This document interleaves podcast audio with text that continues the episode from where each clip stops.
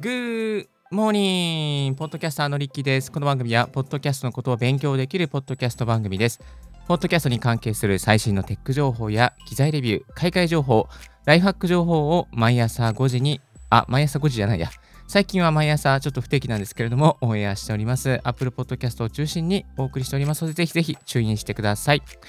さあ、えー、今日のトピックはこちらで、えー、ございます。今日のトピックいきましょう。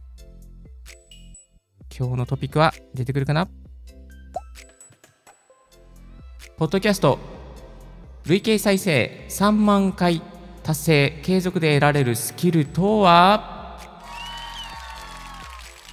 はい、ということでですね、おかげさまで、ポッドキャスト累計再生回数が3万回を達成しました。なんと、毎日聞いてくださっている皆様の、リスナーの皆様のおかげでございます。本当にありがとうございます。いや嬉しいですね。えー、これですね、どのように累計を取っているのかと言いますと、アンカーのですね、統計画面で取らせていただいております。アンカーってですね、Spotify が運営するポッドキャスト配信プラットフォームがあるんですけれども、ここのですね、えプラットフォームの中で、えトータルのですね、オールタイムのプレイズっていうですね、えカウントのところがありまして、なんとそこがですね、え3万175回を達成しました。2020年の6月の25日からですね、コツコツと配信を始めまして、ようやく3万回を達成しました。いや、本当にありがとうございます。今のところですね、Estimated Audience というのは29人、そしてユニークリスナーズは119人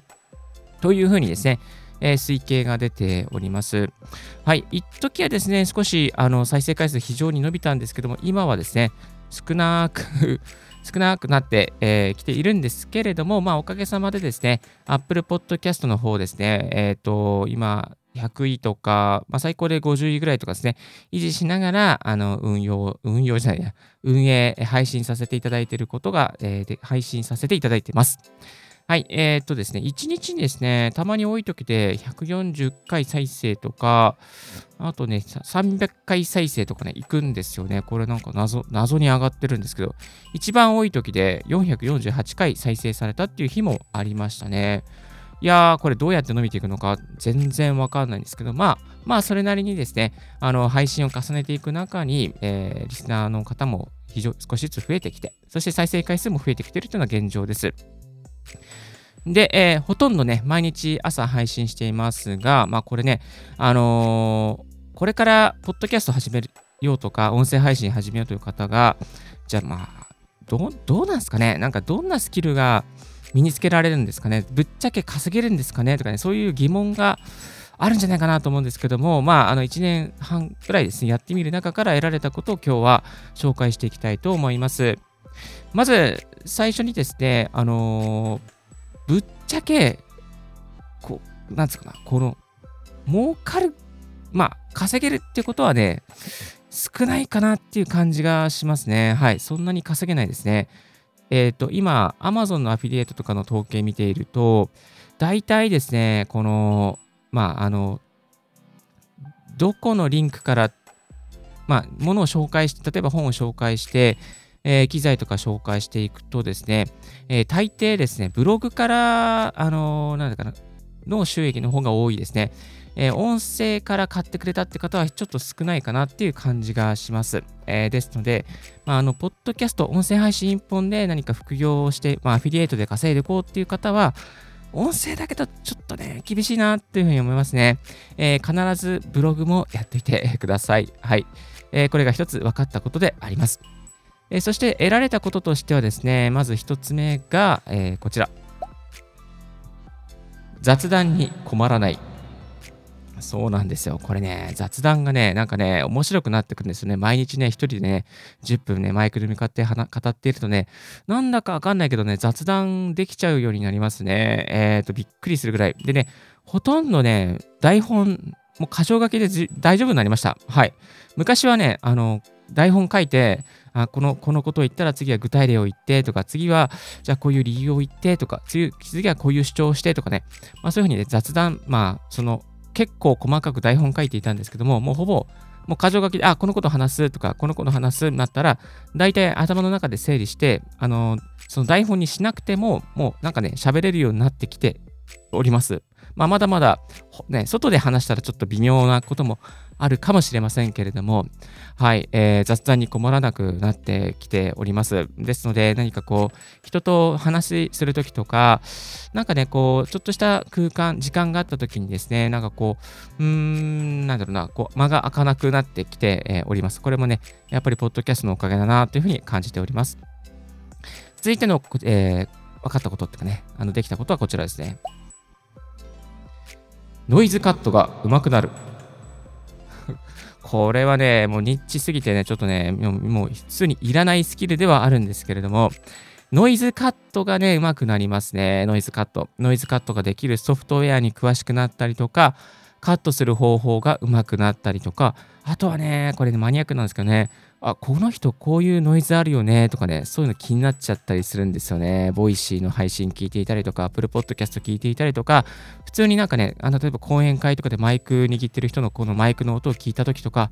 あれ？これなんか結構ホワイトノイズ乗ってるなとかね、あれ？これなんか、ここのなんかリップノイズあるなとかね、すごく気になっちゃうんですよね。これね、毎日ね、いろいろこういう操作してる、あの、編集してるとね、やっぱりね、人の声がね、気になっちゃったりとか、あと人のね、元気な、元気あるなしも、まあ本当にね、分かっちゃいますね。これ本当にびっくりするぐらい、あ、この人今日元気ないなとかね、声のね、情報量非常に多いんですよ。非常に多いから、すごくね、敏感に、ノイズにも含めて人の声に対してえ敏感になってくるっていうところが、まあメリットというかね、まあ、そういう変化がありました。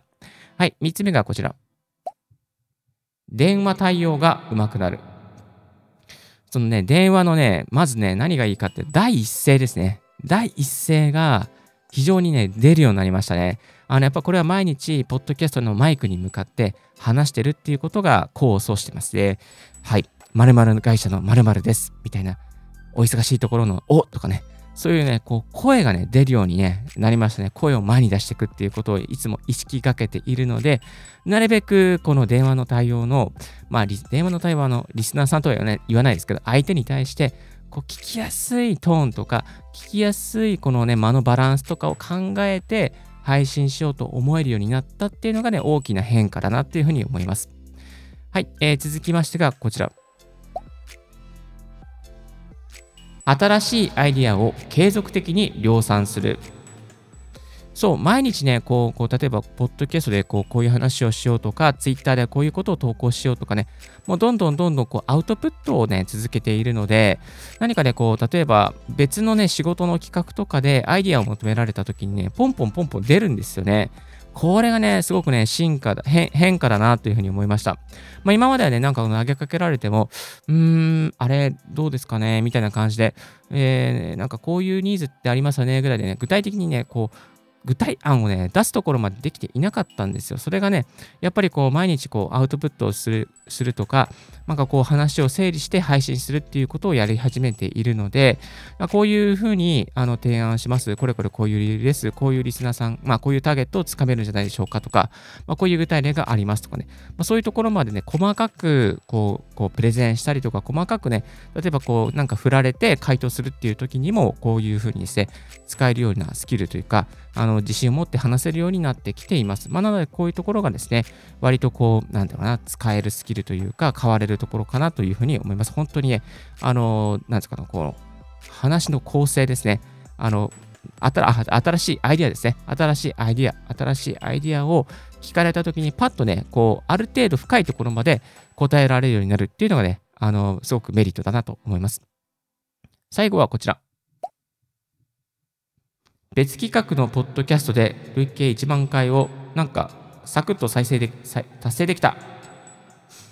ちょっとですね、別の企画でですね、あの、ラジオやってまして、ちょっとこのラジオの中身にはついては触れられないんですけれども、まあ、そこでですね、あの、だいたい今6回ぐらい再生したんですけども、もう1万回再生達成してますね。いや、これはね、あの人のいろんなゲストを交えてのトークとか、中でいろいろ紹介するコーナーとかいろいろやってるんですけれども、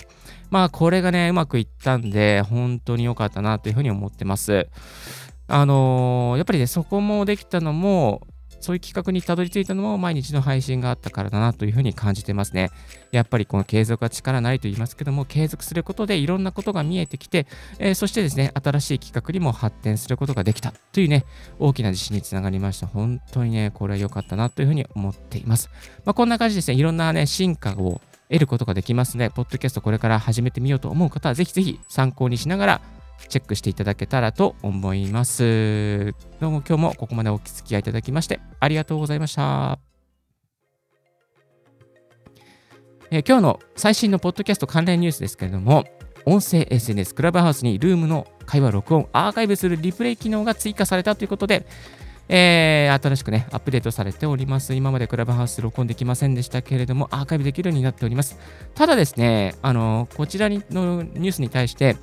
実は、クラブデックっていうアプリケーションを使いますと、あの、録音できるんですよ。これね、本当にちょっとイリーガルだったんですが、まあ、あの、本当にこういうね、あの、ちょっとニッチな機能なんかもブログとかで紹介していますので、そう、このクラブデックについてはブログで紹介しておりますので、ぜひレビューの、えー、記事貼っておきますので、チェックしてみてください。また、このクラブハウスのね、ルームの会話の機能の、えー、ニュースの記事のも、えー、概要欄の方に貼っておきます。今日の合わせて聞きたいは、台本配信、あ、音声配信の台本整理にダイナリストが便利というオンエアを紹介させていただきます。え台本整理がなかなかうまくいかない方は、ぜひダイナリストを使ってみてください。こちらの、えー、ダイナリスト非常に使いやすいです。さあ、えー、今日もここまでお聴きいただきましてありがとうございました。今日のラジオはいかがでしたでしょうか？リッキーの Twitter で毎日、えー、ボイステック、ポッドキャスト情報など配信しております。番組の感想はメールもしくは専用フォームからご連絡くださいませ。Thank you very much for listening to today's Ricky's podcast. This podcast has been brought to you by ポッドキャスターのリッキーがお送りいたしました。Have a wonderful and fruitful day. 素敵な一日を。バイバイ。